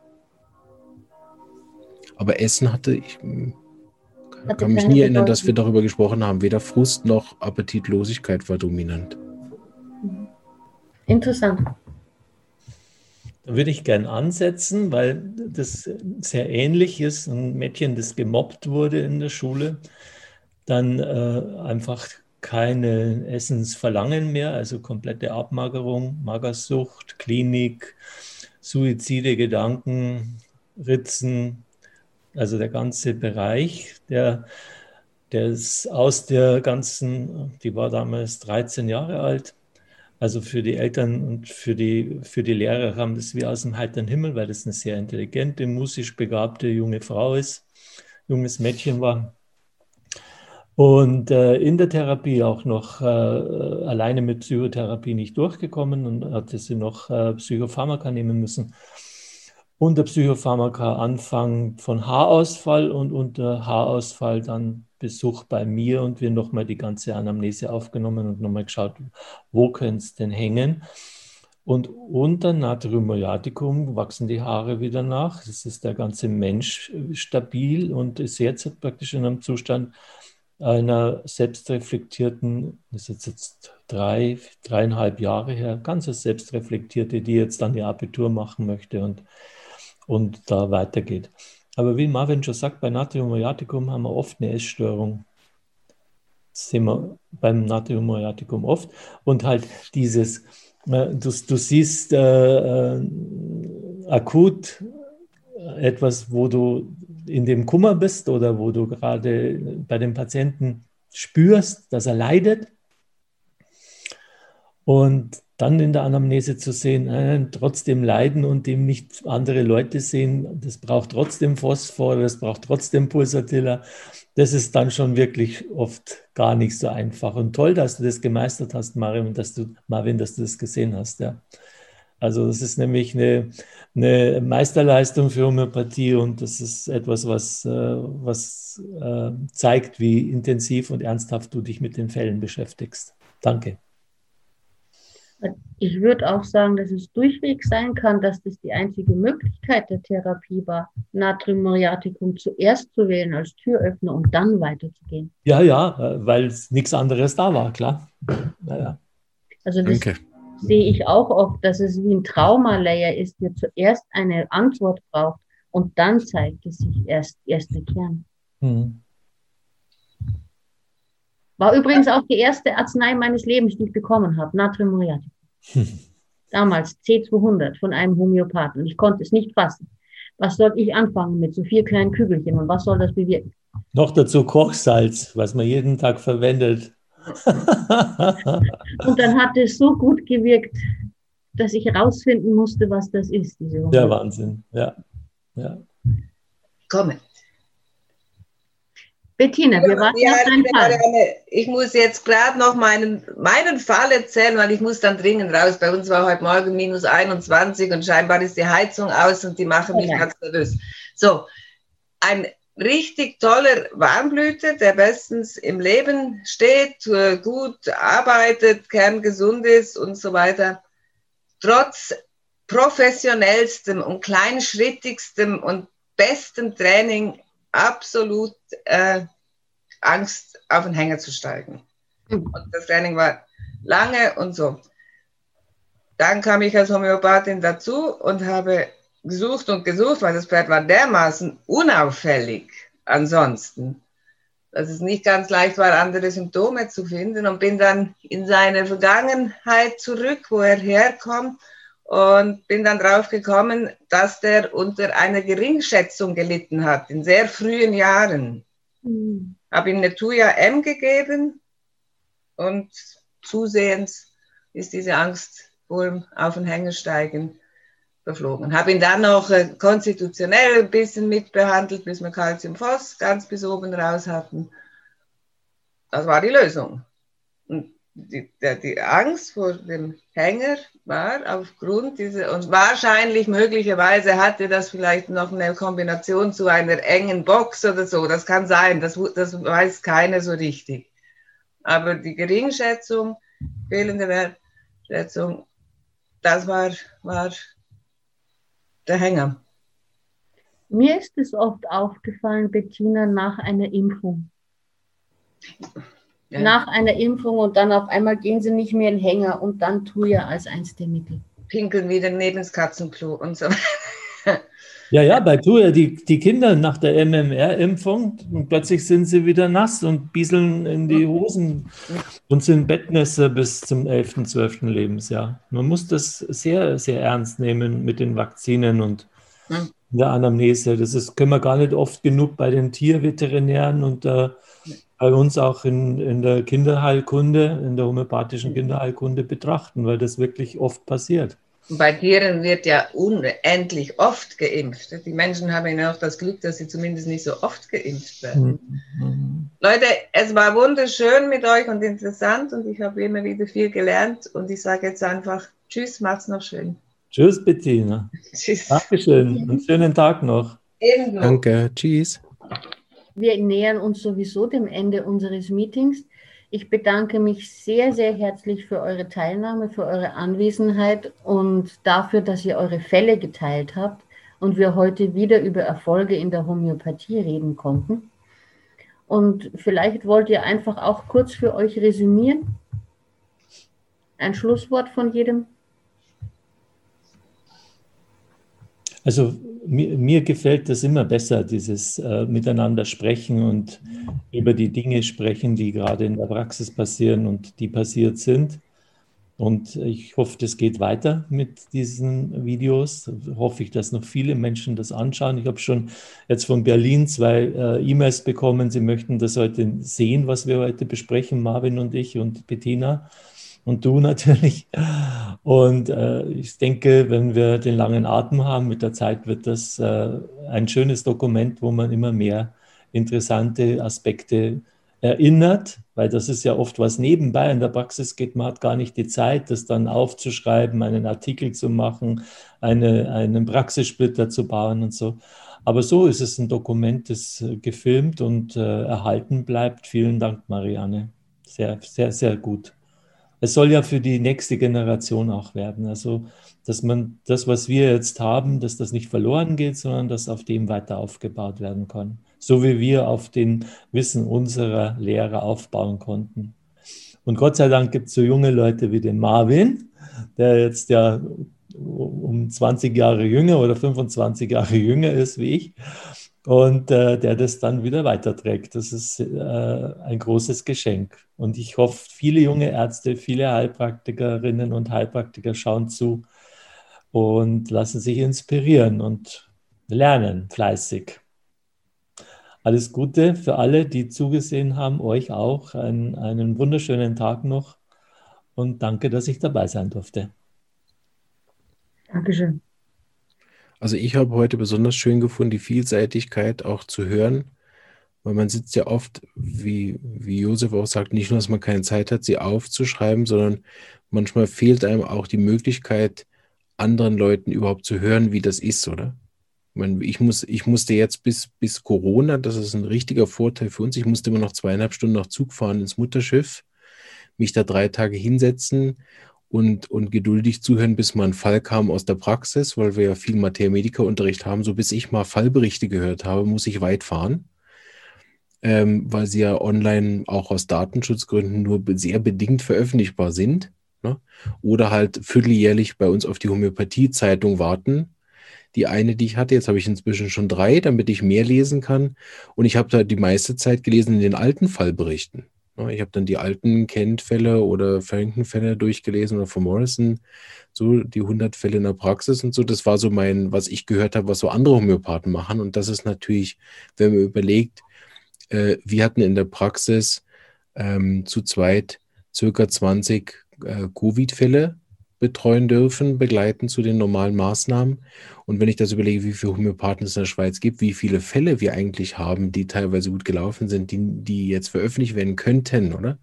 Was das für eine Wucht wäre, wenn man die veröffentlichen könnte. So für mich ist das immer sehr gut, äh, auch zu hören von anderen. Deshalb habe ich das gestern auch genossen vom Josef, weil, wir, weil sehr interessant, wir hatten beim letzten Intensivseminar im Cyanotus. Deshalb mhm. war ich noch voll frisch im Gehirn und habe gedacht, ja, super, das kann ich gerade ergänzen zu meinen Sachen. Und das ist so wertvoll. Und ich erinnere immer wieder dran, meinen Podcast mache ich, weil ich einen hören will. Mhm.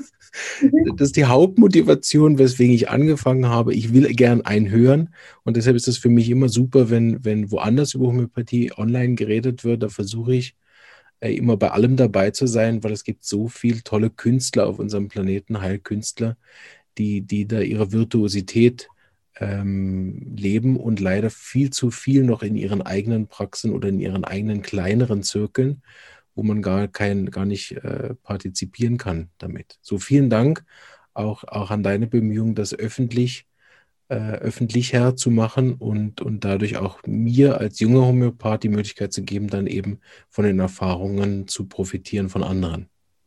Danke. Bitte gerne. Also ich möchte ja auch weitermachen mit den Erfolgsstories der Homöopathie, dass wir zumindest einmal im Vierteljahr in Deutsch nur darüber reden. Was, welche Erfolgsstories würdet ihr euch fürs nächste Mal wünschen? Weil ich möchte direkt zu einzelnen Krankheitsthemen angehen, die Patienten interessieren. Was wäre dein Vorschlag, Josef? Das schnappt man uns das nächste Mal.